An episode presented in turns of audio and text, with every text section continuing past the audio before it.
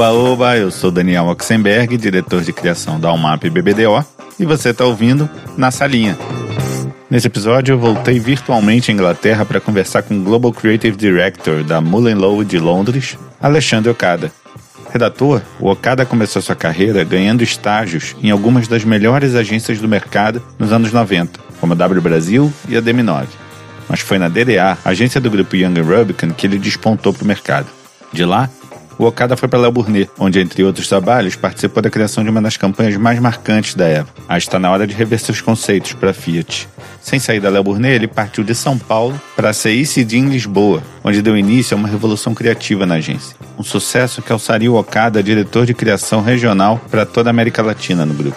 Depois de um retorno ao Brasil para ser CCO da Macan, o Okada voltou para a Europa, dessa vez como ICD da Publicis Espanha.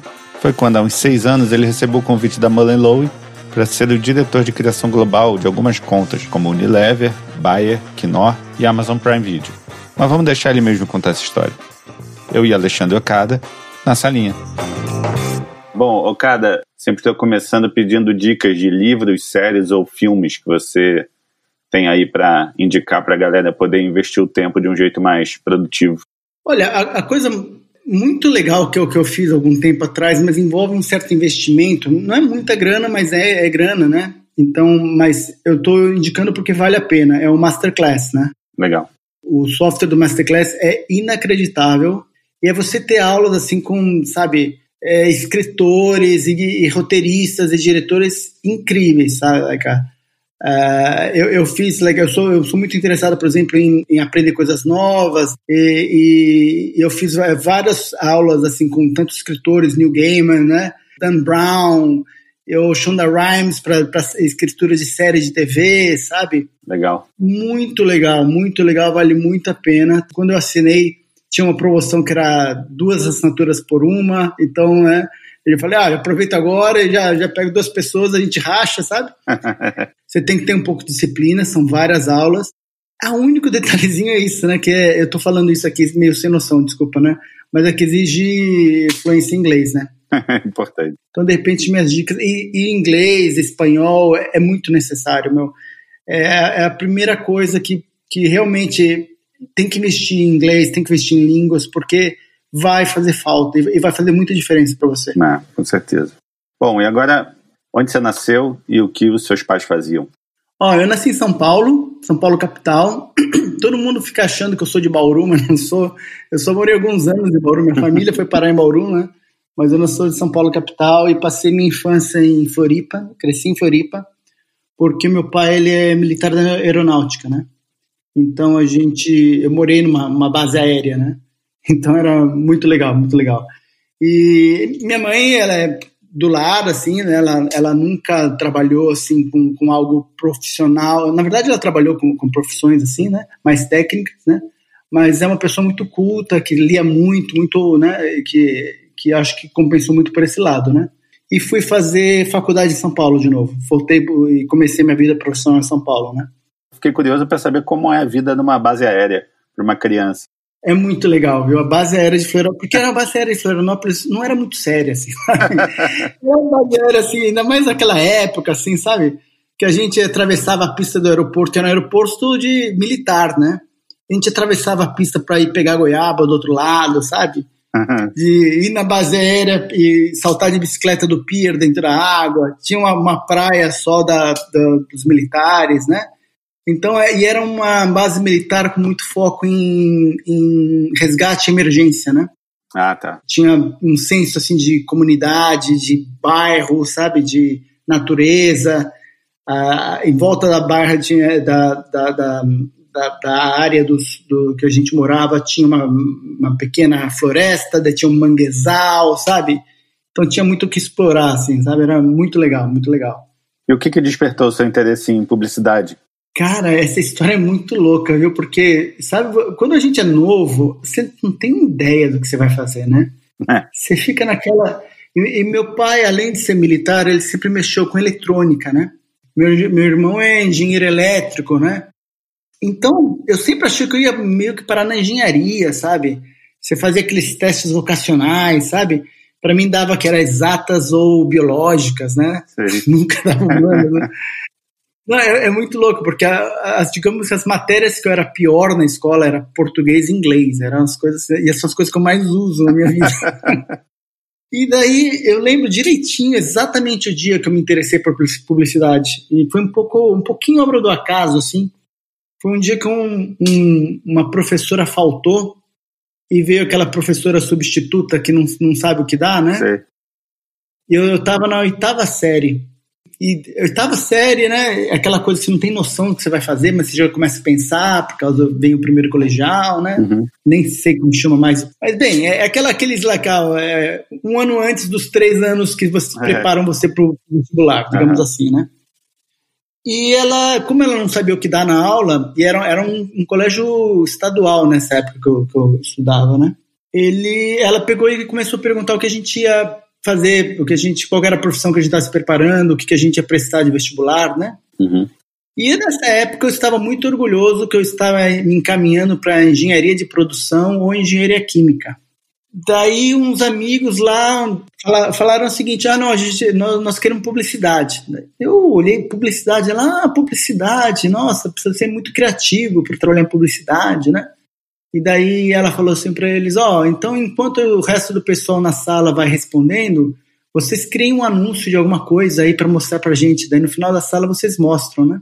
Daí, no final da aula, eles mostraram um anúnciozinho, assim, de, eu lembro até o que que era. Era uma lata de lixo com rodas, assim, para falar de carro que não poluía, né? Ou, ou, da poluição dos carros, alguma coisa assim, uhum. sabe? Uhum. Bem básico, assim. Mas foi aquele momento que eu falei, tá aí, vou fazer publicidade. Foi, foi, exatamente isso, assim. Daí eu prestei vestibular, né? E prestei em São Paulo ainda deu, deu certo porque eu né, entrei na, na, Universidade de São Paulo, mas foi assim, foi assim que eu parei em publicidade. a primeira entrada no mercado, né, a primeira oportunidade numa agência é sempre um momento complicado, assim, né?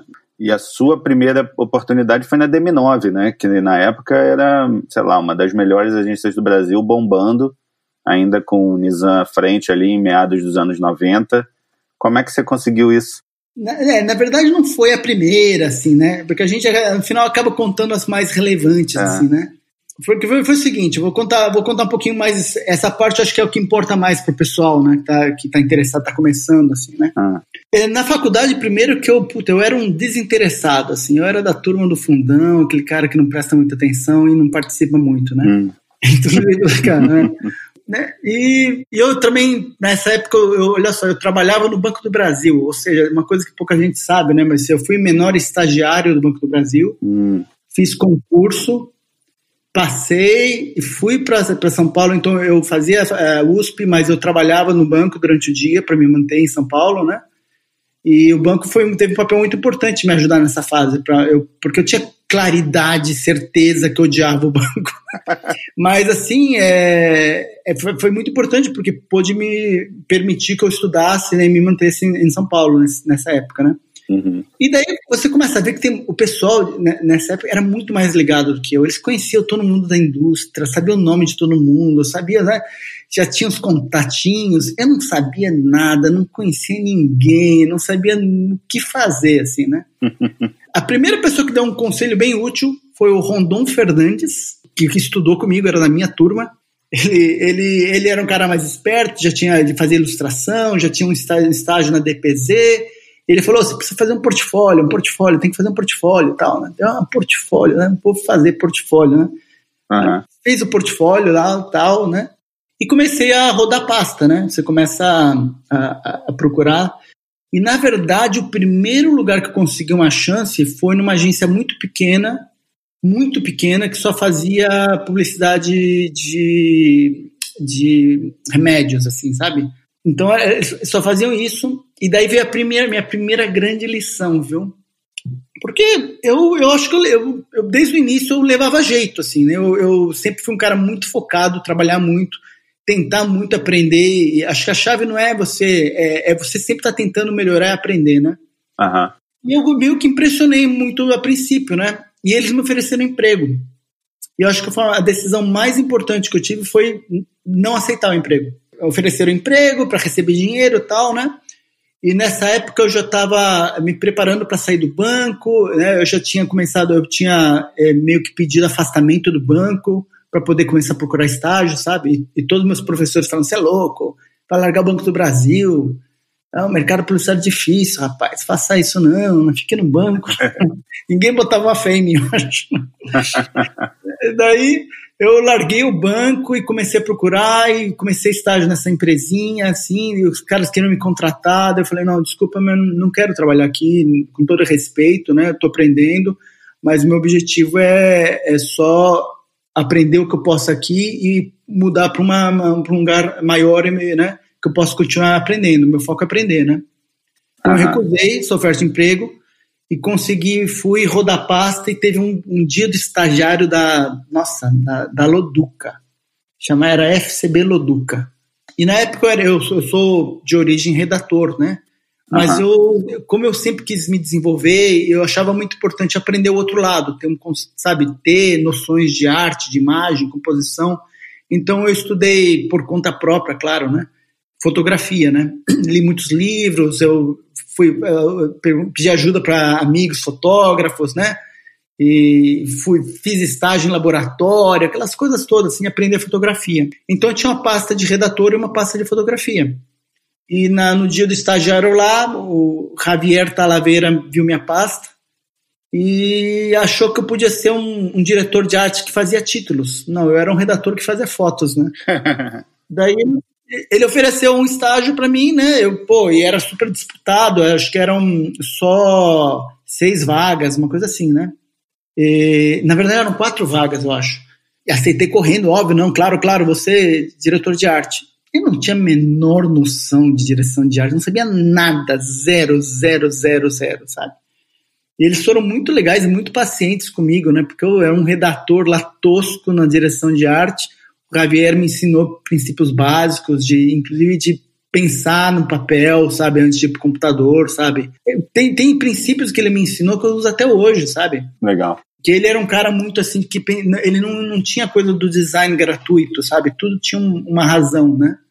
E eu aprendi, só que não, era um estágio que no final era inadequado para mim. Eu até acabei conversando com eles, falando: ó, eu realmente não sou diretor de arte, eu sou redator, será que eu posso ficar como redator? Só que daí ficariam três redatores e um diretor de arte, né? Ah, entendi. Não dá, tal. Eu falei, ah, então é melhor eu sair, tô ocupando o lugar de uma pessoa, né? Então, meio que juntei umas peças que eu fiz ali, né? E fui já, já procurar outro lugar, né? E, e a, meu segundo estágio foi na W Brasil. Uhum. Eu acho que, se não me engano, foi o Ricardo Freire que, me, que, que viu minha pasta, né? E, e, e outro, outro ensinamento que eu achei legal para quem tá começando, tá? Porque o Ricardo Freire olhou minha pasta, ele, ele adorou ele adorou, tal, achou super legal e falou: Ó, oh, você tem um estágio aqui para você, começa aí dia tal. E eu tinha outras entrevistas marcadas e eu mostrei para uma outra pessoa da área, né? Que eu não vou falar quem é, né? Mas que é engraçado, né?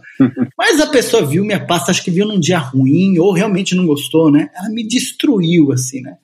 Falou que era tudo horrível, que eu tinha que jogar fora, começar do zero, sabe? Então, é um conselho assim, ó, e, e, isso serviu depois, eu levei um tempo para entender isso também, na minha forma de lidar com estagiários, que eu gostaria de falar isso depois, mas basicamente, porque no, no, no início até na, na, minha carreira, eu trabalhei com pessoas e agências muito duras, né, o pessoal era for, né, forjado a ferro e fogo, né, uhum. e você fica um pouco assim, né, você né, acha que, que tem que ser assim, e depois você vai entendendo que não é assim, né? Hoje, com os passar dos anos e tudo eu fui aprendendo, eu fui vendo muito mais o lado da outra pessoa, né? E hoje, eu, eu, eu há, muito tempo já, graças a Deus, eu percebi que o que a pessoa precisa quando está começando a ouvir é uma voz de encorajamento. Só isso.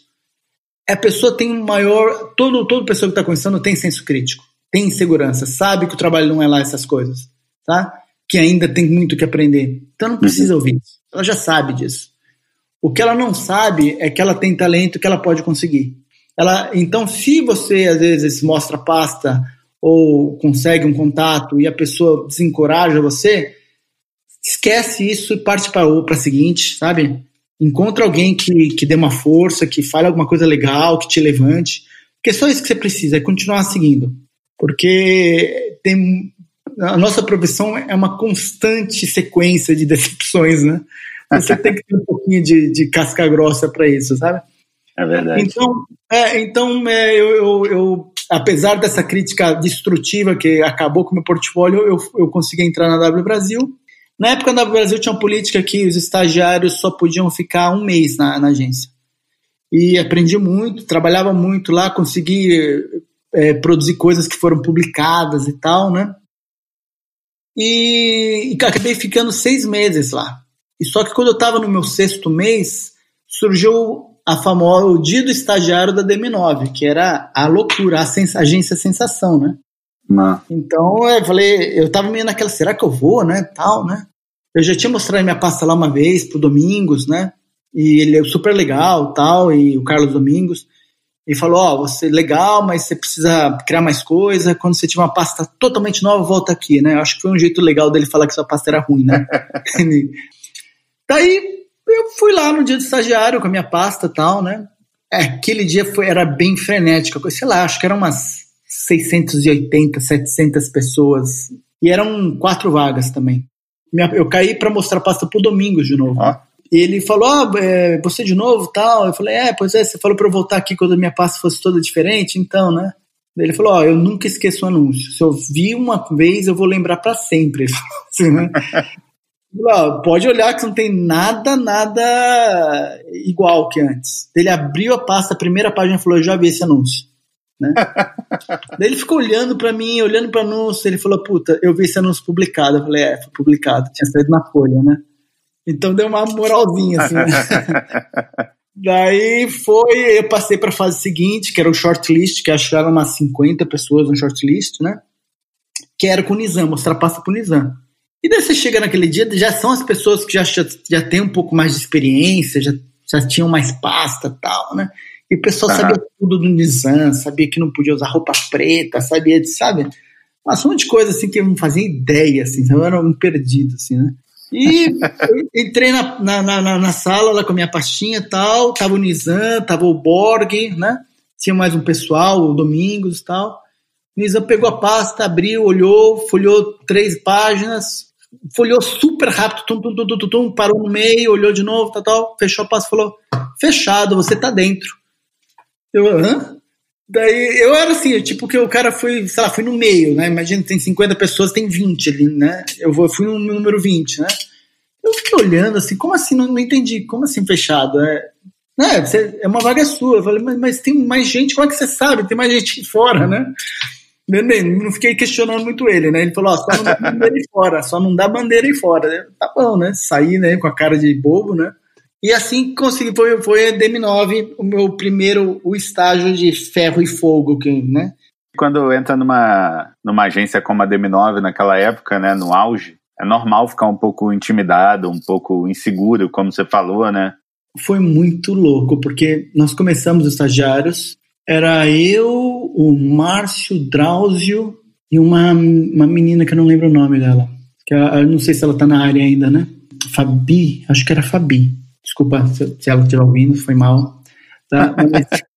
eu sou péssimo para nomes, eu não lembro o nome de ninguém. Bem, a gente chegou lá e não tinha nada para fazer. Não tinha nada. Tranquilaça, assim, né? E a gente lá caçando job, não tinha nada para fazer. Por que, que não tem nada para fazer? Ah, que o Nizam tava de férias, uma coisa assim. O Nizam não tava na agência, né? Ah, o Nizam vai chegar daqui semana, semana que vem. Você vai, espere, aguarde, você vai ver. A gente lá esperando, né? Não tinha nada para fazer, tentando caçar alguma coisa. E todo mundo falava: Não, fica tranquilo que você vai ver. Nizam vai chegar semana que vem, você vai ver. Eu falava: Nizam não vai fabricar briefing, né? Como assim, né? Não tem o que fazer, é isso aqui mesmo, né? Que eu tava esperando uma coisa frenética tal, né? Tá. Chega o Nizam, te juro, rapaz, só quem viu sabe. Ele entrou gritando na agência, cara. Tô gritando, todo mundo correndo para cima, para baixo, todo mundo, todos os accounts criando briefing do nada. Uma loucura, assim. De repente, todos os estagiários tinham quatro briefings na mesa, assim, sabe? Assim, nada, quatro, e loucura, loucura, loucura, loucura, loucura. E, e, era assim, um ritmo frenético, a coisa era assim, maluca, assim. Você media as coisas para mostrar o trabalho do seu diretor de criação, era com um maço. Você, ele, ele mediu a quantidade de, de, Era no papel, tinha que imprimir, né? Você vê como são as uhum. coisas. Mas era, ele olhava a grossura do maço. Se a grossura não fosse adequada, esquece. Volta lá e volte aqui quando tenha mais, né? E era alucinado a coisa e, e, e, e acho que não tem um jeito melhor de aprender, né? Na, na, linha de fogo ali, né? Primeira lição que aprendi, assim, né? Que eu trabalhava, sei lá, das nove e meia às onze da noite todos os dias, incluindo final de semana. E daí, sei lá, de vez em quando, né? Morava meio longe, chegava às dez, sabe? Em vez de nove e meia, dez, assim, né? Daí eu já tomei a chamada, falou, ó, estagiário pode chegar tarde assim não, meu. Eu sempre fui um cara com um pouco de dificuldades com, o horário matinal, né? eu, eu fiquei até meia-noite ontem, não tem essa, meu. Daqui é, né? Tem que, de preferência, chega mais cedo que é o horário que o Nizam. O Nizam chega antes de todo mundo. E é verdade, ele chegava antes de todo mundo, né? E ele tinha essa coisa, assim, de muita, de, de, por exemplo, de chegar mais cedo e pegar todos os briefings das mesmas pessoas e fazer todos, sabe? Caraca de chegar e alguém tá tentando fazer um jingle e ele chegar, parar e cantar o jingle na frente da pessoa, né? Mas aí é, é, por, é, engraçado, porque eu acho que, de certa forma, teve, teve uma, uma, uma, sintonia com o Nizam, se pode dizer isso, né? Porque eu teve vários projetinhos assim que eu, eu trabalhava assim para ele, né? Talvez porque também uma das coisas eu fiz um anúncio de oportunidade né, pro Itaú que, que pegou muito bem, assim, sabe? foi, foi bem legal. Foi o primeiro anúncio que saiu da DM9, né? Você lembra como era? Lembro, lembro. Foi um dia que teve uma chuva de granizo em São Paulo, sabe? De, parecia que tinha neve, tudo branco em São Paulo. Eu fiz uma oportunidade para o seguro de, de, residencial do Itaú, que era no dia que nevar em São Paulo, eu faço um seguro residencial, né? e ele, ele entrou gritando na agência também com um anúncio na mão. Quem é que fez isso aqui, né? E quando ele gritava, você não sabia se era bom ou ruim, né? eu, eu, levantei a mão, meio hesitante, ó, fui, eu, não, muito bem, muito bem, legal, isso aí, ó, isso aí, estagiário tem que mandar ver tal, elogiou tudo, né? Depois eu entendi que ele é um cara extremamente esperto e, e uma psicologia, assim, muito, muito complexa, né? Ele usava as pessoas mais jovens, estagiários, para pressionar os sêniores, né? É. Era isso que ele fazia, né? Então ele fazia questão de elogiar os estagiários, né? Na frente de todo mundo. É claro que você tinha que fazer alguma coisa para merecer, né? Mas ele, ele fazia isso muito em público, né? porque ele fazia isso também, né? O contrário também, né? Digamos, né? Então eram outros tempos, e, então não queira ser a pessoa no centro do, do não, da ira do, do Nizam, né?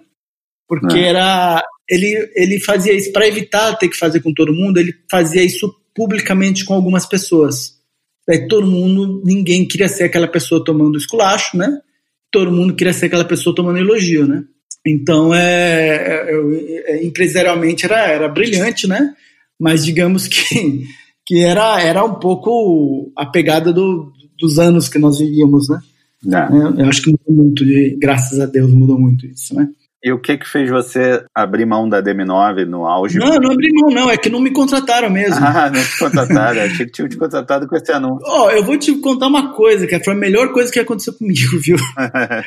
é, é, eu, eu levei um tempo para entender isso, né? Eu tive que entender isso por mim mesmo e foi um dos maiores aprendizados que eu tive.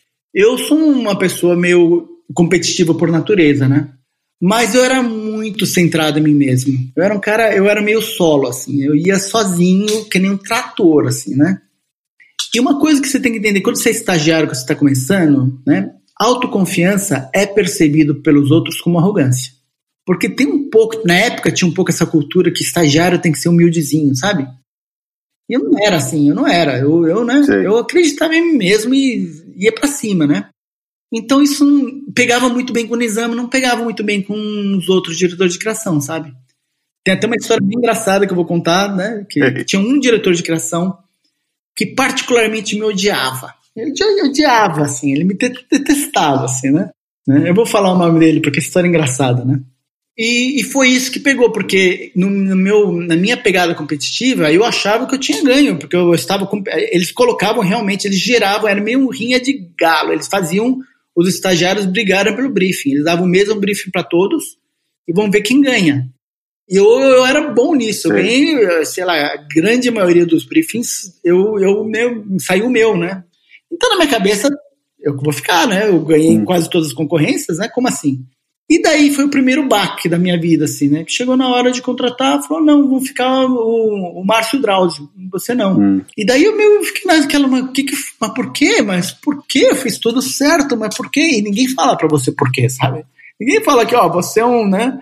Você é um insuportávelzinho, né? Não, não ninguém fala, né? Então, fala, não, não, você tem uma pasta boa, vai lá, vai lá, que você vai, vai conseguir um outro lugar tal. Você sai meio perdido, assim, mas que, como assim? Eu fiz tudo. Daí você, eu fui para outra agência, consegui. É, na, era uma agência do grupo da Young, a ADD, né? E fui contratado rapidamente hum. lá. E, e, e, aquilo não me saía da minha cabeça. Eu pensava, mas por que, o que foi que eu fiz de errado? O que foi que eu fiz de errado, né? E eu meio que lentamente fui entendendo que não, não tem nada a ver com, com o trabalho em si, tem a ver com a minha forma de ser na agência. Eu era meio um bicho do mato ali que não falava muito com ninguém, só sentava trabalhava, sabe? E não tinha atitude de estagiário, não tinha atitude de quem está começando, sabe? tudo errado, assim, basicamente, né? E me, eu, me, eu consegui entender isso de mim mesmo, que foi, foi eu acho foi muito importante na minha vida. Você, ó, isso é dica para quem está começando. Você ter consciência de você mesmo, de como você é, como as outras pessoas te percebem, é muito importante se eu posso dar uma dica para as pessoas, é isso, assim, tenha consciência de si mesmo. Tente se colocar no papel das outras pessoas. Entenda como você se comporta com elas, como você é, como o que você faz, o que você fala, tá? Muitas vezes não tem a ver com o trabalho em si, tem a ver com outras coisas. Mas foi, uhum. foi, foi engraçado até, porque teve aquele o Young Creatives, né? Eu mandei minha pasta e eu fui, eu fui selecionado no Young Creatives. E quem me pagou minha passagem para Cannes foi a DM9, né? E eu tava na, na ADD, né? E, e rolou Young Creatives, que foi um aprendizado incrível, né? Você ir para Cannes e, e, tal, né? E, e, ver as coisas, né? Que inspira muito, né? E, e quando eu voltei para a agência, eu voltei, como eu já tinha me conscientizado dessas questões, né? Eu voltei muito pianinho, cara voltei muito pra mim, assim, sabe? Não vou ter crescido, tipo, sou young creative por aumento, né? não, não, não vou ter, voltei muito na minha, assim, sabe? Tem que entender, às vezes, que às vezes ganhar um prêmio, alguma coisa, achar que, nossa, isso vai mudar minha vida, vou ganhar aumento. Não é bem assim, sabe? Você tem que entender que é só mais uma pedrinha no seu caminho, sabe? Não é nada que vai transformar sua vida. Segue em frente, né? É, é, é o seguinte, né? Trabalhei lá um tempo na DD e tal, e aquela coisa de, não, quero mudar, quero continuar crescendo, ir para outro lugar tal. E rolou a chance de, de ir para Newcomb Bates, que é também do Grupo Young, né? Era a agência do Justus, do, do Pascoal Fabra Neto, né? Uhum. Tinha, tinha um pessoal lá conhecia uma galera incrível, um pessoal sensacional, super brothers até hoje, né? Sabe? O Denis, sabe?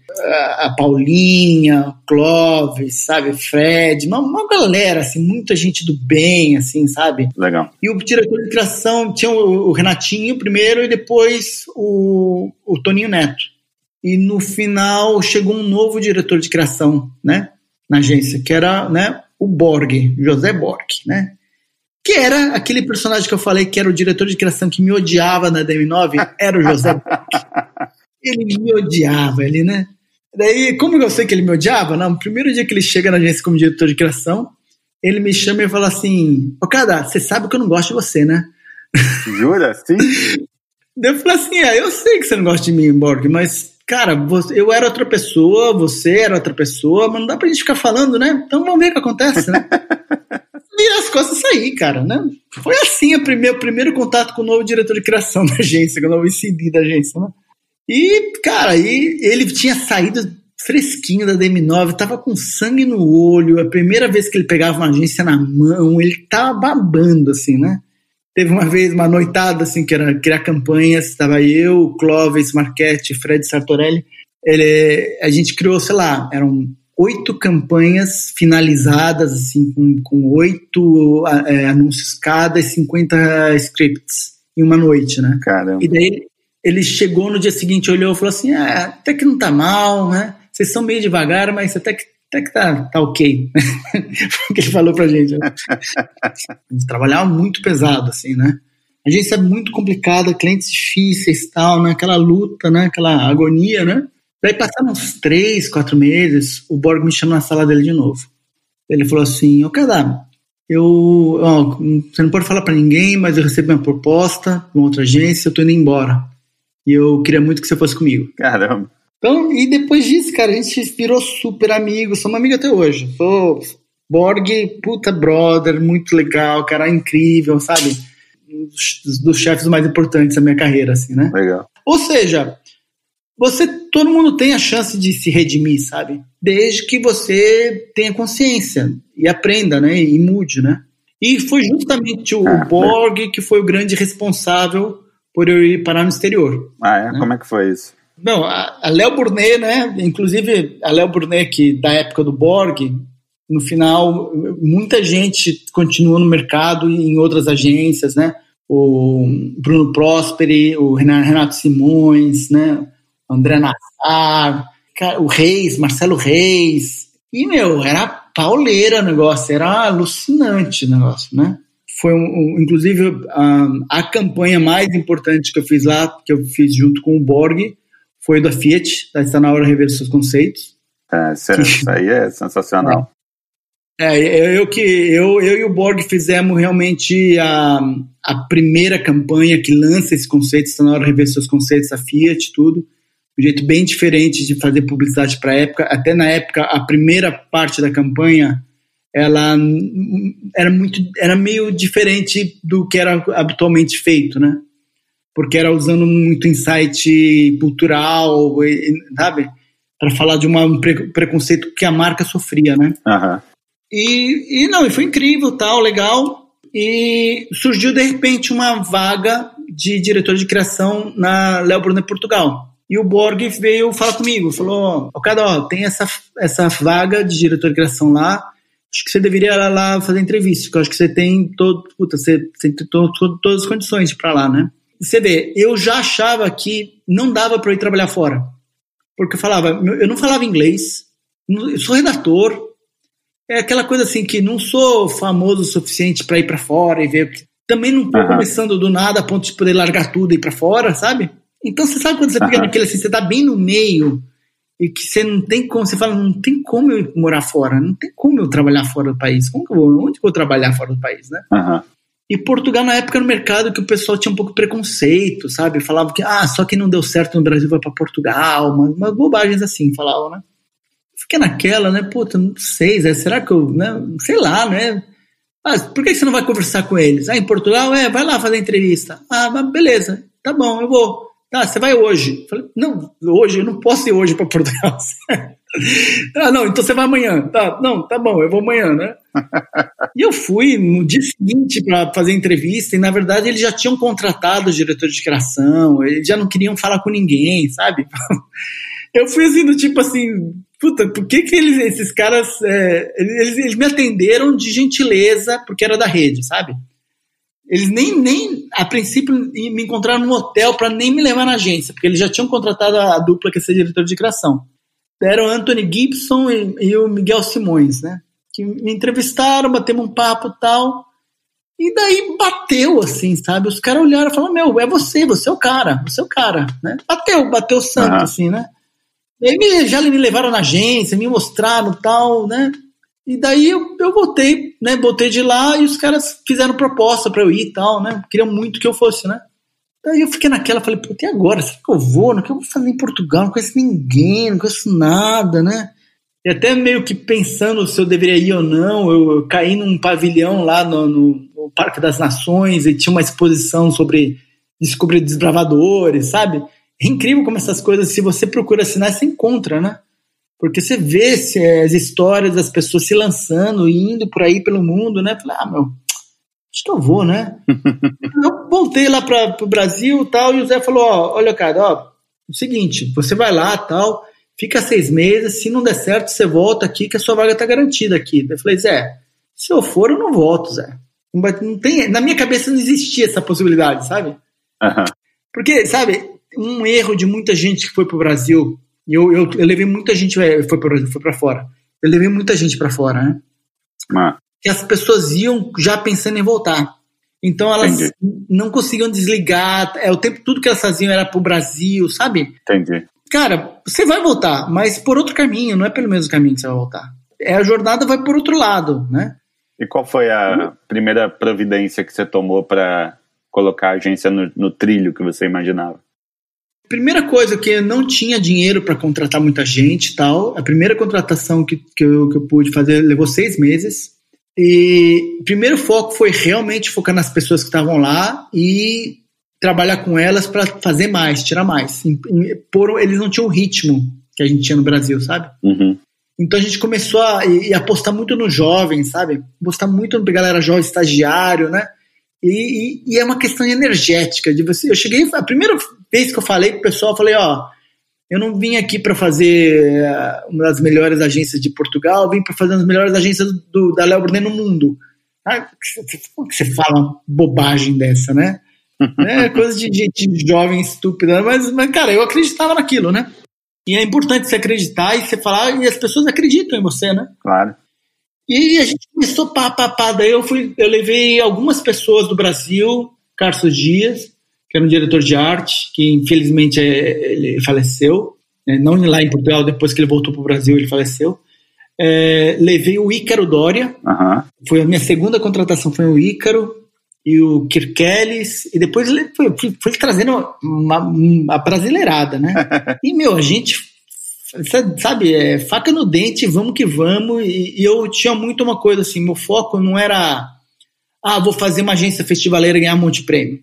Não era esse. Eu queria eu gosto de construir coisas. Eu queria construir algo. Então a gente assim trabalhava muito de, de tentar fazer coisas para ganhar prêmios, sim. Trabalhava muito para ganhar new business, muito sabe? Tanto é que assim, a gente mais eu, eu, a gente conseguiu primeiro, teve uma mini concorrência para manter um cliente que era a Galp Energia, que sem aquilo a gente deixava de existir. Daí teve uma concorrência para McDonald's, ganhamos conta de banco, ganhamos Sograp, ganhamos um monte de conta, né, sabe? Então por conta disso a gente cresceu muito rápido. Então a gente pôde mudar de escritório, a gente saiu do buraco para um palácio, que era assim na, na Rua das Flores que a gente se tornou agência, o escritório mais bonito da Léo Brunet no mundo. Era realmente incrível. Era um palácio antigo, mas restaurado, assim, modernizado, né? Mas com, com os azulejos é, portugueses. Tinha assim um, um, jardim gigantesco com árvores no terceiro andar, sabe? Com vista para o rio. Tinha, tinha sacada ao redor de tudo, olhando para o rio. Era incrível, assim, sabe? aqueles salões enormes com, com afrescos no teto, né? Era incrível o lugar, né? Hum. Foi assim, de uma agência de todo mundo acreditar, de todo mundo trabalhar junto, Miguel Simões, parceiraço, sabe?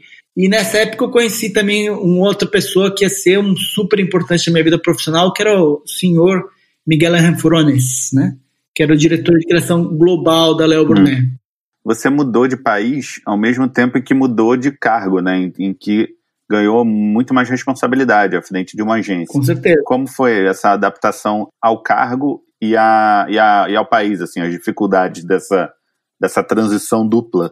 Cara, primeira coisa, você nunca se sente preparado, de certa forma. Né? No fundo, no fundo, você tem aquela insegurança que não estou pronto ainda para isso, né? Uhum.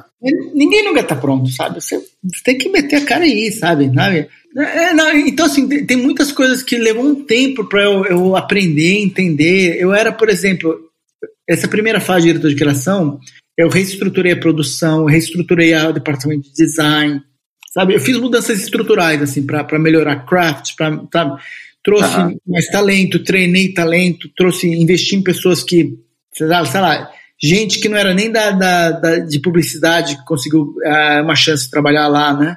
Tipo, apareceu um engenheiro um dia pedindo uma vaga de estagiário, sabe? Eu dei a ah. chance para ele e, e sempre e ele tinha talento, né? E no final ele, ele conseguiu uma, uma grande carreira ele, em publicidade em Portugal, né? Em português. É, e, e, a gente, assim, daí, claro que os prêmios também foram muito importantes, nós ganhamos vários Leões em Cannes, né? Muitos shortlists. A gente, né, realmente era uma agência, nos tornou uma agência uma das agências mais premiadas de Portugal e uma das agências mais premiadas da rede, assim. Inclusive teve né, aquela questãozinha maluca, né, aquela historinha maluca que já pode falar hoje em dia, né? Que nós perdemos um Grand Prix em Cannes, né? Ah, sim. É. Que, e pior de tudo, era uma peça do, do Ícaro Dória, né? É, da, da livraria Ferim, que ganhamos o Grand Prix em Cannes e tal, e já tinha ganhado o One Show, tinha ganhado no Anuário de Portugal, E todos esses festivais a gente mandou os comprovantes, era, era uma peça legítima, assim, sabe?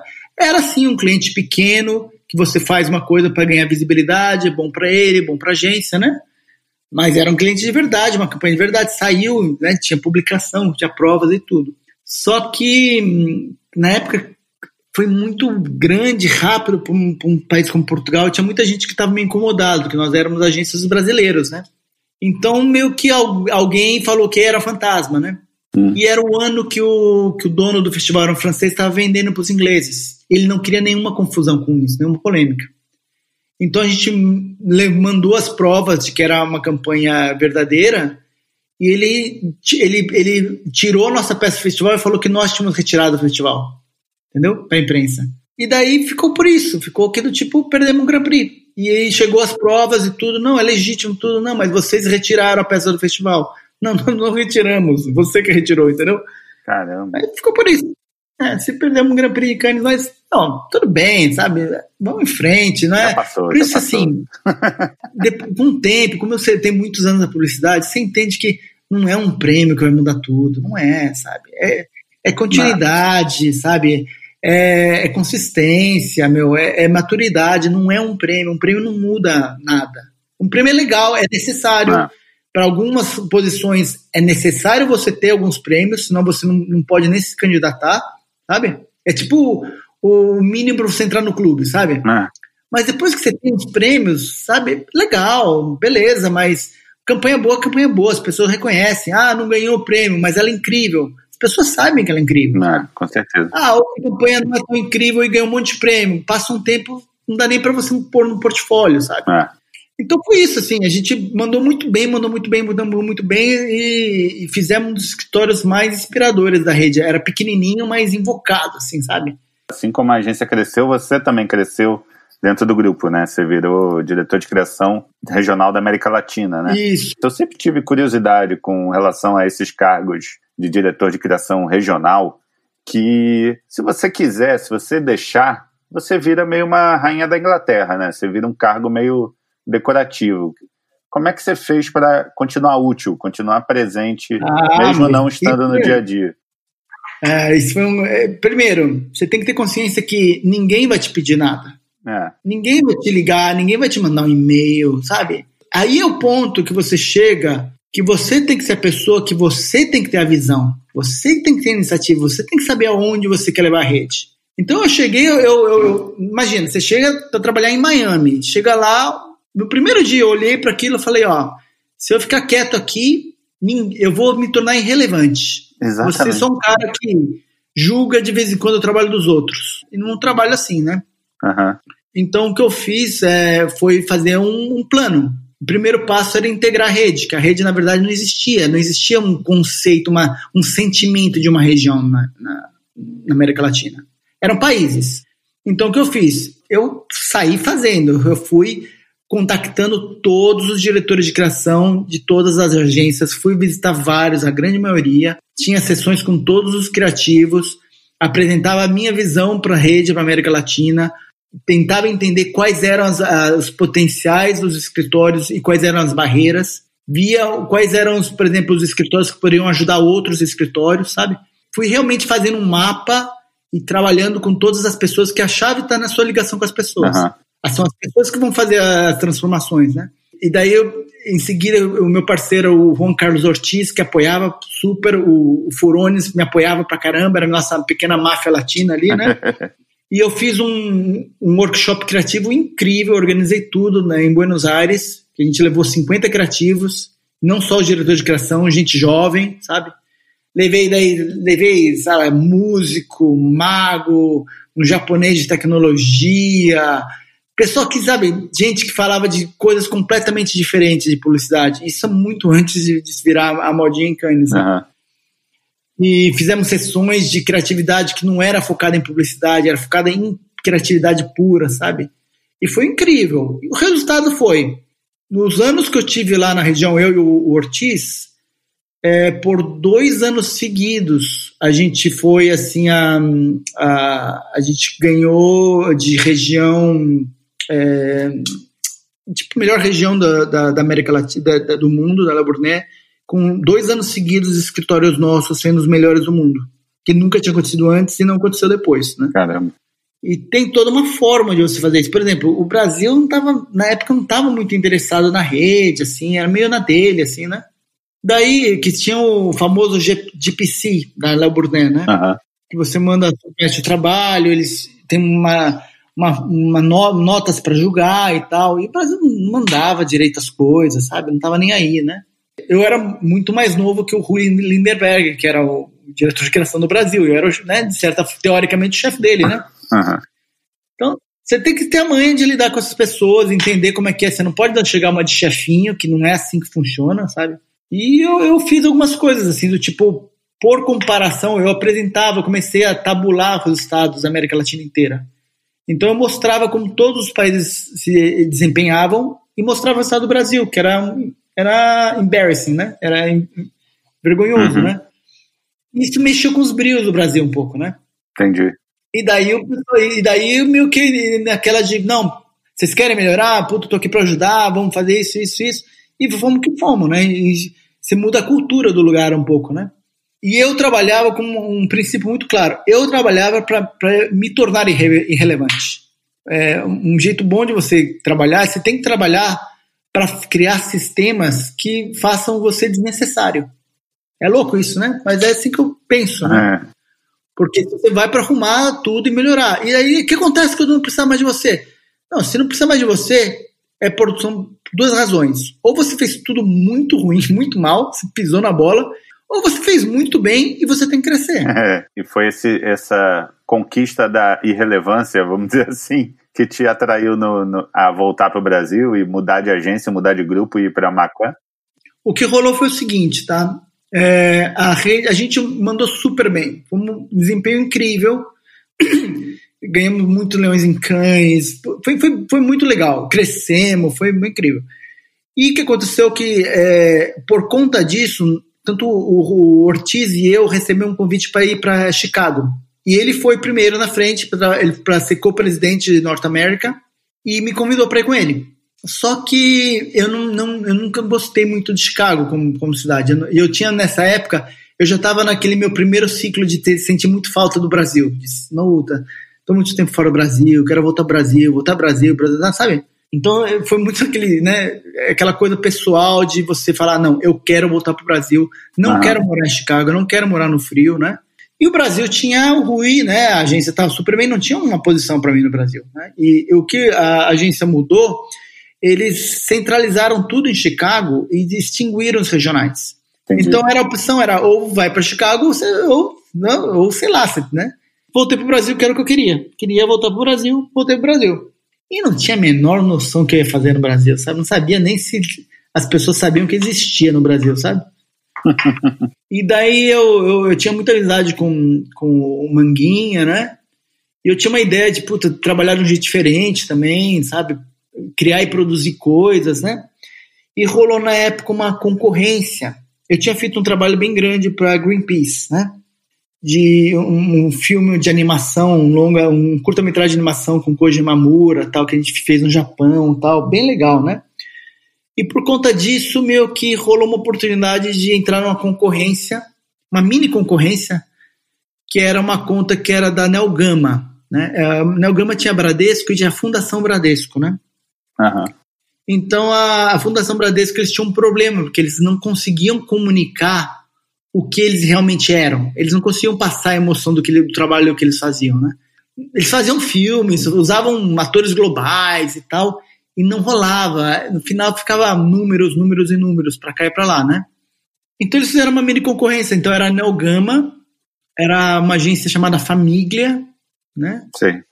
É, eu acho que a Thompson, ou era Thompson, ou era um, um- um pessoal que era é, Thompson, e eu meio que eu. eu concorrendo contra eles, né? Daí o que, que eu fui fazer? Eu tive essa chance, ah, eu podia apresentar um, um projeto para isso, a concorrência, né? Eu, beleza. Eu montei um projeto, propus uma joint venture com a produtora Manguinha para fazer o projeto. O projeto que eu propus era fazer um, um curta-metragem e fiz todo um treatment, todo um orçamento, fiz tudo assim, com eles, com, né, com a joint venture, com a, com a, com a produtora Manguinha, e apresentamos para a Denise Aguiar do Bradesco e ganhamos a concorrência. E fizemos lá, fizemos, passamos um ano produzindo, uma produção incrível, uma experiência de vida incrível, filmando no Pantanal, na Amazônia. Nossa, um trabalho lindo que eles fazem, um curta-metragem chamado Quatro Caminhos. Muito legal, muito incrível. E quando eu terminei aquilo, que eu recebi a, a proposta de ir para Macan. Qual era a sua ambição chegando na Macan, que é uma agência já que tinha uma, um histórico de ser uma agência difícil para um, um líder criativo, né? Não é um projeto fácil de agarrar e se atrair. Olha, é, se você não, não foca no básico, é muito difícil você transformar, né?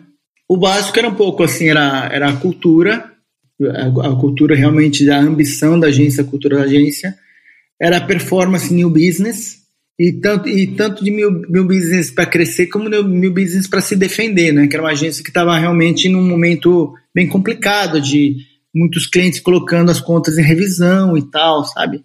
Então era primeiro não perder grandes contas, né? E, ganhar, porque fazia muito tempo que não, não ganhava uma conta relevante, né? Então é, o foco era muito isso de new business e fazer trabalho bom que as pessoas reconhecessem, né? Só que a, a, agência tinha já um plano, na verdade. Na verdade, eu, eu desde. Eu não sabia, mas eu desde o princípio eu era um, para ser um diretor de criação de transição, né? Ah, é? Que o grande plano deles era a incorporação com a fusão com a W Brasil. Ah, né? já estava em curso isso. Ah, já estava, já. Eu não sabia, né? Mas já estava, né? Daí, realmente, o que aconteceu? Um dia lá, a gente acabou de ganhar a concorrência de Intelig, comemorando, puta, incrível, saímos foto, né? É, daí, sei lá, tô indo para ir julgar um festival, nem sei que festival que era, acho que era FIAP, sei lá, né? Eu tô indo, falei, ah, então, Washington vai chegar aí, né? Então não, não dá para vocês dois ficarem. Eu falei, peraí, você tá me mandando embora? é, eu falei, é, é, puta, é. E na verdade, eles fizeram um grande favor. Que eu tava recebendo proposta para voltar para Europa. Eu já tinha proposta da, da Publicis Espanha para ir para lá. E eu não estava aceitando porque eu achava que eu tinha um compromisso com a Macan, que eu não podia largar a coisa pelo meio do caminho. Daí rolou isso, eu falei, ah, tá bom, não, tudo bem, tranquilo, beleza, faz a transição, né? E liguei para os espanhóis, né? E era, né, falei, ó, oh, beleza, legal, vamos aí, né? Mas antes disso, você, em 2010, você entra para o mundo da política. Você entra na equipe do João Santana para trabalhar na campanha da Dilma para presidente. É, eu explicar isso, né?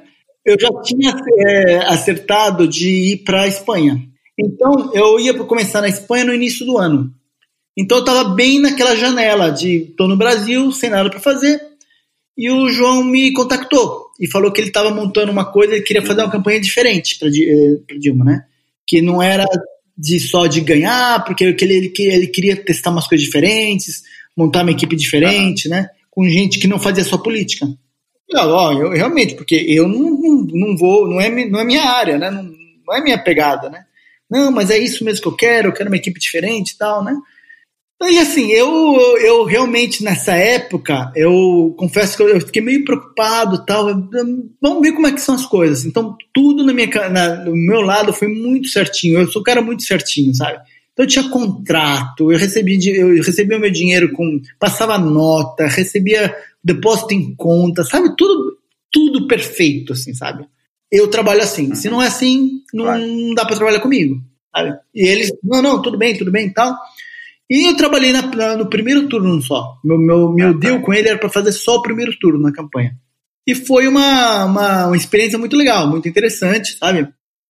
o Kertz, uh, trabalhava com Kertz, né? Trabalhar com uma galera bem legal, assim, sabe? Só que não é a minha onda, não é a coisa que eu gosto, não é o mundo que eu quero estar, tá, sabe? Eu nunca vi nada errado na campanha. Eu, eu sempre estava prestando atenção para ver se tinha alguma coisa que parecia errado. E na época, se pensar, no início da campanha da, da, do governo da Dilma, ela chegou até 80% de aprovação. Todo mundo acreditava que ela era a pessoa certa, né? E eu estava convencido, não, poxa, ela não é uma política, ela é uma, uma pessoa diferente, né? Vamos quebrar esse vinho, esse, esse ciclo de políticos e tal, né? E o João que liderava toda a campanha, o João que decidia todas as coisas políticas. E eu, o Kertz, a gente né, trabalhava mais na, na parte de comunicação, de formatação e tal, né?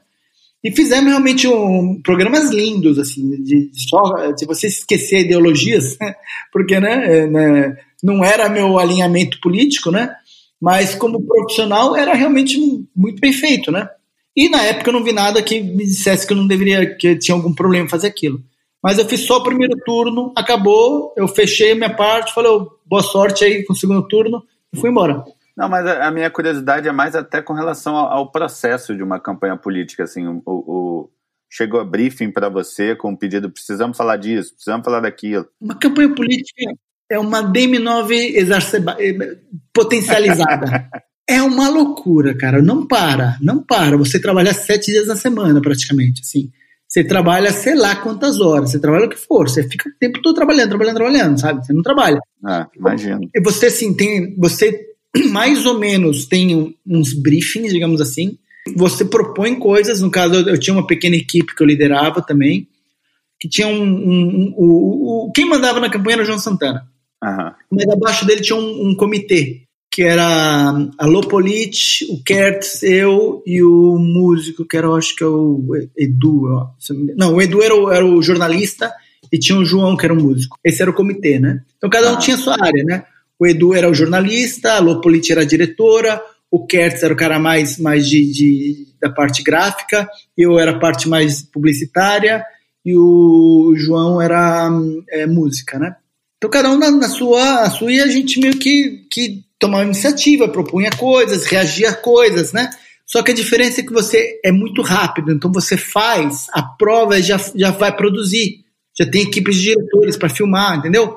Porque a gente fazia também os programas, né?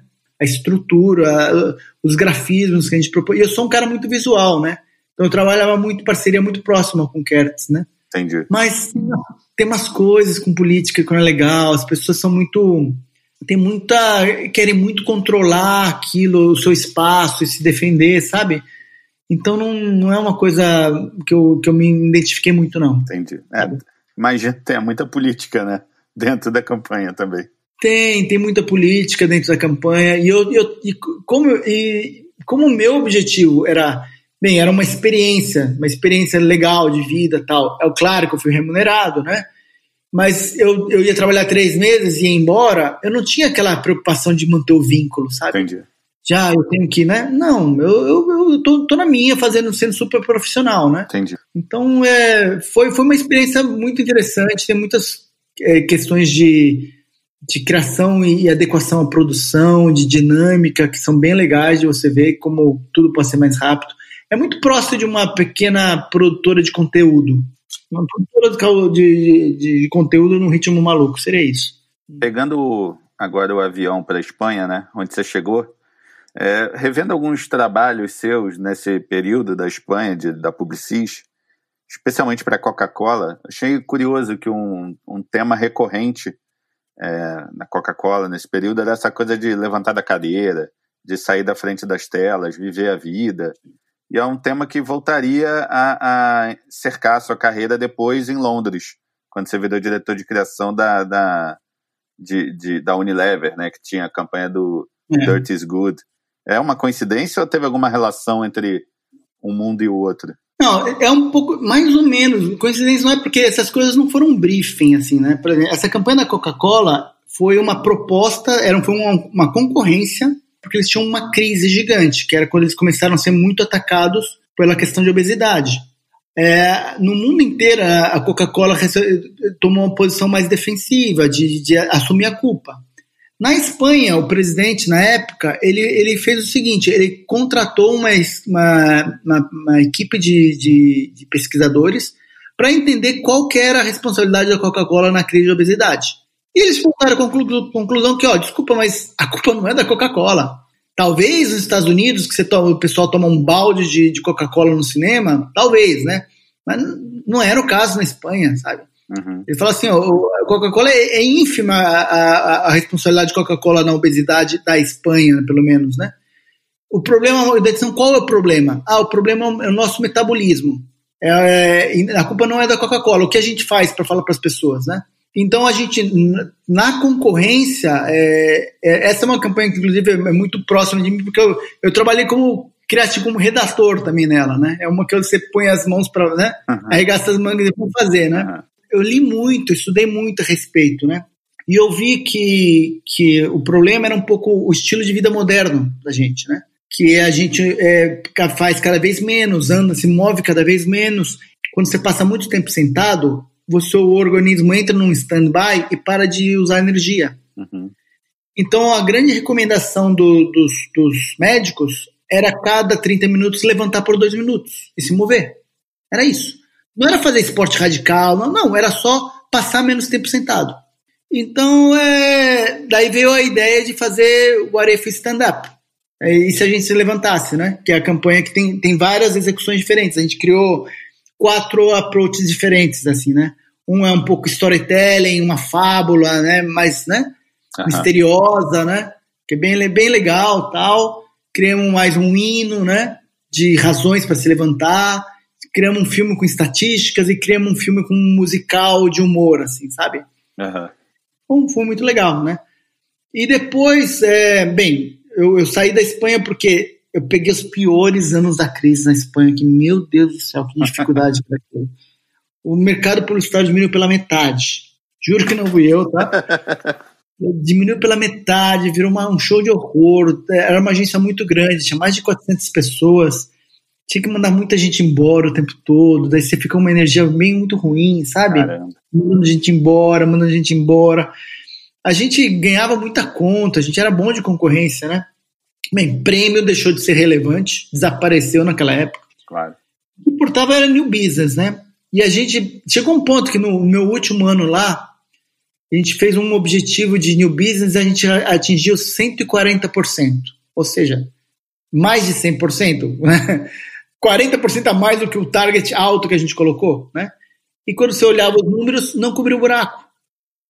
Daí foi nesse momento que eu falei, não, não dá para ficar aqui. Não dá para ficar aqui, esquece, eu vou, vou começar já a me mover, né? E, bem, eu, eu tinha uma grande proximidade com o presidente da, da agência. Falei para ele: olha, eu não, não, me vejo como parte do futuro da agência. A gente fez um plano de transição, né? E eu comecei a querer trabalhar no mercado mais evoluído, né? Com a Inglaterra antes do Brexit, né? eu, era, eu queria trabalhar em é, Londres ou Nova York nessa época, né? Uhum. Engraçado, eu, nem fui correndo atrás, mas apareceram ofertas de Londres e Nova York e acabei fechando com, com a, a Lowe, né? E que depois virou Mullen Lowe, né? Estou aqui há seis anos. É, e uma das, um dos trabalhos mais legais nesse, nesse período é a campanha, essa que eu comentei do, do, do Dirty Good, especialmente aquela dos prisioneiros, né? Das, é, comparando o tempo que as crianças ficam no sol com o tempo que os prisioneiros ficam no sol. É, é. A minha dúvida, com, a minha pergunta é como é que foi o processo de, de aprovação e desenvolvimento dessa campanha, que não deve ter sido nada fácil né, com a Unilever? É, essa campanha foi uma campanha muito, muito. Ela, ela, a gente, eu apresentei ela 20 vezes. Eu fui para viajar para os países que iam usar ela. Nós fizemos, testamos a campanha, sabe? Foi assim, é, foi porque a gente tinha muito apoio da, da Aline, né? Aline, a Aline Santos, que ela é, é, é Senior Vice President da Unilever agora. Uhum. Ela, ela era a líder da conta, ela a, acreditava muito na campanha, ela apoiava muito, isso foi muito importante, né? Então ela foi a primeira pessoa, mas daí eu, eu tive que apresentar para todo mundo, inclusive para o chefe dela, né? E apresentar para as equipes internas e mostrar resultados de pesquisas, né? E daí no final, quando estava tudo pronto, estávamos prestes a filmar, ela saiu da conta e chegou um novo é, cliente, o Stuart. E daí eu falei assim, meu Deus, agora esse cara nunca vai provar, ele vai parar tudo, né? Eu fui apresentar para ele de novo, né? E conseguimos convencer ele a seguir com o trabalho, né? Uhum. E a, a, produção disso também foi uma loucura, porque é, é uma prisão de verdade, são todos prisioneiros verdadeiros, a prisão de segurança máxima, né? E só podiam entrar cinco pessoas da produção entramos lá o câmera, o cara de som, um produtor, o diretor, que era o Toby Dye, que, que né, grande, grande diretor, incrível, e eu, né? E, cara, é muito louco, é um mundo que você não imagina. É, mudou, é muito diferente que você vê em filme, é muito diferente que você imagina, não é o que, que te vendem. E foi uma experiência muito legal, muito incrível. E foi muito difícil conseguir filmar numa prisão. A gente falou com 50 estados americanos. Dos 50, só três é, demonstraram que, que a possibilidade de a gente filmar. Só dois permitiam a gente filmar as instalações e falar com os prisioneiros. Caramba. E se eu não me engano, era, era New Jersey, Flórida e, e Indiana, eram os estados. Daí a gente foi, falamos com a, a, Wabash, e eles autorizaram, a gente tinha que fazer uma doação para simbólica para eles tal. E todos os presos, eles tinham que se oferecer, se voluntariar para participar. Então a gente fez todo um trabalho de pré-produção para identificar quem se voluntariava. Ótimo, fizemos uma, uma triagem para tirar fora todos os assassinos, qualquer pessoa que tivesse envolvido com crime, sei lá, né, mais sério, crime sexual, crime contra a mulher, ou crime, qualquer coisa assim, a gente tirava fora, né? Uhum. E chegou no dia de filmar, fomos lá, chegamos lá, os caras que tinham falado que iam participar não queriam mais. Falamos, não, queremos não. Valeu aí. Caraca. É, daí na, num dia você, o produtor vai falar com cada um, com as pessoas de novo e convencer, explicar, daí você consegue um cara, o pessoal mais gente começa a se interessar, começa a vir e perguntar, e daí a gente conseguiu, já filmamos, sei lá, 15 ou 20, né? É, é, e a, a aula de segurança máxima, o que mais é, me, me chamava a atenção é que os policiais lá não usam armas, né? Não tem arma dentro da segurança. E tinha só assim, um policial na, na sala de controle, uma policial, uma mulher de uns 30 anos, assim, no meio dos presos, ali embaixo, onde eles vivem, e um, um policial velhinho que acompanhava a gente. A gente falava assim, mas mas é, e se ela precisar acontecer alguma coisa, né? Ela não tem arma, né? Ah, ela tem um apito e ela tem um rádio, ela passa um rádio pra gente. Né? Mas daí que a gente vai entendendo que é, é todo um controle psicológico deles que eles fazem. Não é um controle por força. Porque são, sei lá, 300 é, presos de segurança máxima num lugar. Não adianta você tentar controlar na força, entendeu? Então, é, eles usavam uma mulher porque que eles eram mais educados com uma mulher do que com um homem. Olha que incrível, né? Eles trabalhavam, eles estudavam, daí o, o que eles trabalhavam, eles ganhavam um dinheirinho, né? Que eles podiam comprar pequenos objetos, eles, eles tinham que comprar a própria TV, eles tinham que comprar o, o próprio é, rádio deles, né? Eles podiam comprar tênis, eles podiam comprar óculos de sol, sabe?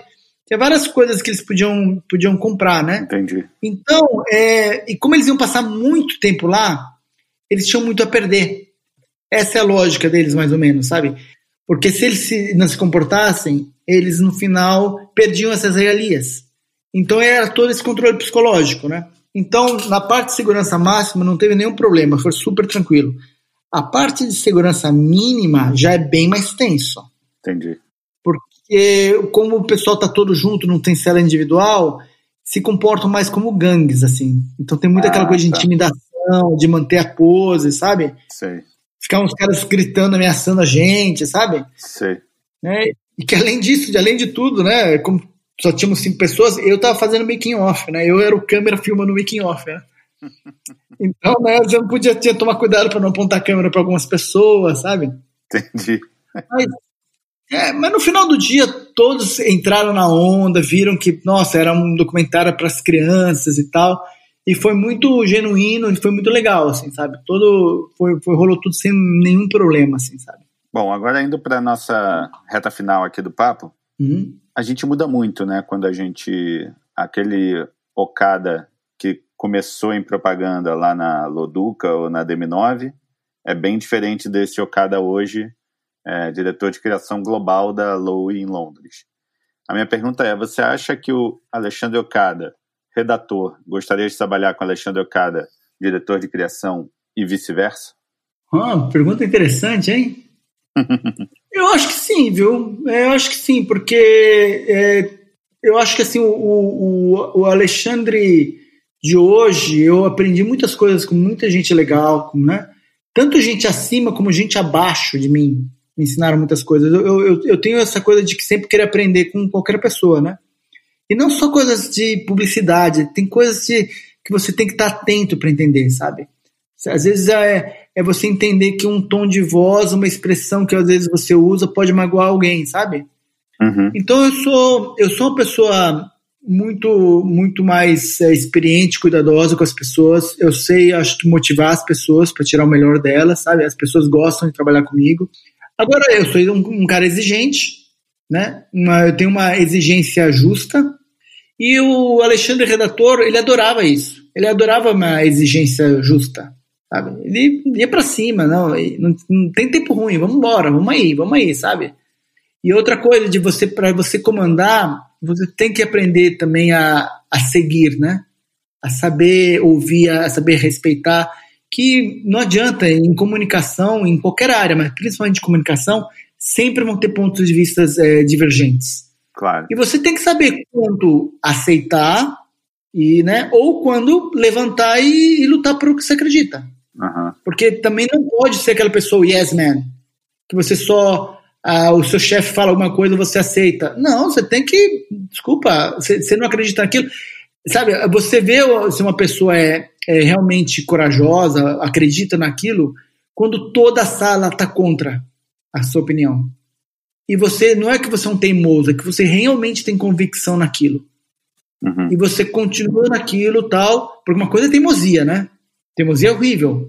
Mas outra coisa é, é tem, tem, até brincadeira que fala, não, a diferença entre o, o, o, o teimoso e o, e o, determinado é que o determinado estava certo, né?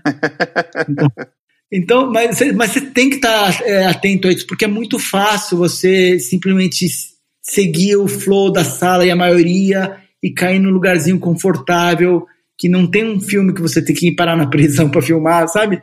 Uma coisinha fácil, que tá todo mundo feliz e que no final não, faz a menor diferença, sabe? É. Então você tem que proteger um pouco o seu ponto de vista de uma forma respeitosa. Você tem que saber como. Às vezes você não pode questionar seu diretor de criação na frente dos outros. Você pode questionar ele no privado. Vai lá e fala: oh, você tem certeza disso? Eu até faço, mas você tem certeza? Eu já trabalhei com um chefe que não deixava ninguém falar nada, mas ouvia muito. Você só tinha que chegar e cantar para ele, entendeu? Já falei com o chefe que fica quietinho e deixa você falar o que quiser, entendeu? Então você tem que entender isso, o contexto e as pessoas, né? Todos nós criativos temos alguns trabalhos que viram marcos né, na nossa carreira. Às vezes nem é o mais premiado, nem é o mais conhecido. Às vezes é um que só você conhece, mas naquele momento foi fundamental para você dar um próximo passo na carreira. É, olhando para trás, eu queria que você falasse entre três e cinco trabalhos que são os os pilares da sua trajetória até aqui? É engraçado, né? Mas quando eu penso nos meus trabalhos, eu não penso só em peças publicitárias. Porque nos meus trabalhos, eu sempre fui um cara que eu fui pensando em construir agências. Então, Entendi. se eu for pensar meus trabalhos, ah, eu ajudei a construir a Léo Brunet Lisboa. Eu ajudei a começar, eu ajudei a, a, dar uma virada e elevar a região América Latina. Ah, eu ajudei a, uma retomada criativa e, e de new business na Macan. Eu ajudei a Publicis a, realmente a, a, sobreviver naquele momento tão difícil, sabe? Uhum. Esses são, são, os grandes marcos. E depois tem campanhas também que, que vêm junto, né? Daí, entre os trabalhos, assim, claro, né, do, da minha primeira fase, assim, a, a Fiat foi muito importante, sabe? É. O, o Está na hora de rever os seus conceitos foi uma campanha muito, muito importante, que depois seguiu por vários anos. Depois disso, eu acho que a, a, a, a, campanha do o filme que eu, que eu fiz pro Bradesco, eu tenho muito orgulho, sabe? Do, do filme Bradesco, foi um projeto incrível, lindo, maravilhoso, sabe? Daí depois começa a chamar as coisas da, da, da, da, minha fase internacional, né? Tem um filme que eu tenho muito carinho, foi o filme que a gente ganhou a concorrência do McDonald's. Daí, depois, assim, essas coisas de prêmio e tal, eu, eu, não sou muito malucão com isso, não. Assim, não, ah, ah, ganha leão, ah, legal. Né? Eu não sou muito com, com isso, assim, não é, não tem essa emoção que algumas pessoas têm, sabe? Eu acho que é legal, é, é bom, né? Mas é, daí tem, a, a, acho que as, os outros trabalhos que tem muito, muito um carinho especial. Tem um do Greenpeace, o filme do Greenpeace que eu fiz para que foi um, eu, eu tive um envolvimento pessoal, né? Era o Greenpeace estava lutando contra o Japão por 20 anos, 22 anos lutando contra o Japão na questão de caça-baleias, né? Querendo começar atacando o Japão para o Japão parar de, de caçar baleia, né? E eu tava numa reunião com todos os pessoal do Greenpeace, tal, eles mostrando os gráficos, e apareceu um que era o consumo de carne e, ao longo dos anos, carne de baleia ao longo dos anos no Japão, que era altíssimo no pós-guerra e que era zero nos dias de hoje, nos dias da, na época da campanha, era zero, né? Então eu olhei ah. aquele gráfico e falei, mas pera um pouquinho, é, eles não consomem carne de baleia? Falaram, não. Eu falei, ué, mas por que, que eles caçam baleia então, né? Aí ficou aquele silêncio na sala, falou, rapaz, ninguém nunca perguntou isso pra gente, né? Ficaram olhando e falaram assim, não, é, é um pouco assim como, como tourada na Espanha. É algo que foi tão importante historicamente para eles que eles se veem no direito, eles acham, acham parte da cultura deles. Eles acham que nós somos ocidentais querendo intervir na cultura deles. Que louco. Daí, quando falaram isso para mim, eu falei, gente, gente, eu acho que a gente está fazendo tudo errado. Eles, eles são uma ilha e, e, ninguém come baleia. Mas vocês, ao invés de. São poucas pessoas que caçam baleias. Ao invés de estar atacando essas pessoas, vocês estão atacando o país inteiro. E o país, como uma ilha, se defende. Eles se fecham e se defendem contra os, os inimigos do exterior, né? Então o que a gente tem que fazer? Ah, vamos fazer uma campanha como se fosse feita por japoneses para japoneses. Uma coisa que seja muito potente para eles. E principalmente, esquece a geração mais velha, tem que ser para os jovens, para as crianças. A gente não vai conseguir mudar isso numa geração. Então a gente foi criou um filme, uma animação é, com que, que tinha uma lógica muito simples, né? Ah, no pós-guerra, né, as baleias eram muito importantes como fonte de proteína. Então posso dizer que as baleias ajudaram a salvar o povo japonês. Agora é hora do povo japonês salvar as baleias. É uma retribuição. Daí ficou aquele silêncio na sala e falaram: você tem que ir pro Japão, você tem que ir pro Japão tal. Daí me mandaram pro Japão, né? Fizemos uma animação com Koji Mamura, que é muito bonita, mas é muito local, é muito para japonês, sabe? E que funcionou muito bem, muito bem. Foi incrível o resultado lá. E por último, só os dois últimos que eu gostaria de ressaltar, assim, é o Coca-Cola tem um carinho muito, muito, muito é, especial pra, pela fase da Espanha, o filme de Coca-Cola da, da, da, das cadeiras, né? E o Free the Kids, né? O Free the Kids é, é do, de Eomo Purcell, que é esse da prisão que a gente está falando, que, eu, que, é um trabalho que tem muito carinho, que eu acho muito legal, e teve uma repercussão muito boa, teve um alcance muito legal, e ganhamos prêmios e tudo, mas não, não, é, não são os prêmios que foram mais importantes, foi realmente a, o comentário das pessoas, gente da indústria inteira me contactando e mandando, gente de fora falando, sabe? Isso foi muito legal, foi muito legal isso, né? E para terminar, se você encontrasse o pequeno Alexandre lá em não é Bauru, mas aqui lá no comecinho da carreira, que conselho você daria para ele? Puta, eu não sei se eu daria algum conselho, acho que eu fazer de conta que eu não conheço, sabe? Vai que eu dou um conselho e bagunça tudo. Eu, eu gosto do jeito que foi, né? Um conselho podia dar assim, ó, ó quando você for para Cannes, né, leva o comprovante das, das campanhas com você, sabe? Mas, cara, se eu ganhasse, se a gente ganhasse o Grand Prix naquela época, talvez a minha carreira tivesse ido para outro lado, eu ganhasse uma posição que eu não estava preparado e podia ter desandado. Uhum. Às vezes você ganhar um prêmio muito cedo não é bom para sua carreira, é ruim. Então eu, eu não sei se eu daria um conselho desses assim, sabe? Talvez um conselho que eu daria pro, não para o que está lá no início de tudo, mas o, o jovem que está no início da vida profissional é seja mais kind com, os, com as pessoas mostrando pasta no início, né? Que eu levei um tempinho para entender isso, essa dinâmica. Eu era, eu achava que eu era um pouco duro, sabe, de, de exigir uma qualidade, né? E que eu acho que não é o que as pessoas precisam naquela fase. que as pessoas precisam naquela fase é mais apoio, sabe? Então isso é é um dos meus arrependimentos, assim, da, da minha vida, assim, sabe? De quando eu era ali o redator, sabe? Vendo pasta, não ser um pouquinho mais é, compreensivo e apoiar um pouco mais, sabe? Eu mudei isso rapidamente depois, mas, né? Eu não sei se, se, eu, se eu fiz alguma coisa que talvez não tenha sido boa para algum, algum, algum profissional que estivesse começando. Oh, sensacional. Obrigado. Não, imagina aí. Fim de papo. Meu muito obrigado ao Gokada pelo tempo, pela paciência. Aquele salvo de sempre a Punch Áudio. E claro, a Carol aqui em casa que mantém os meninos fazendo esse barulho que vocês não ouvem. E se você curtiu, já sabe. Comente, dê like, estrelinha, coraçãozinho, forminha que você quiser. Se não curtiu, pensa alguma coisa aí que eu tô cansado. Valeu, até o próximo. Dragzinho.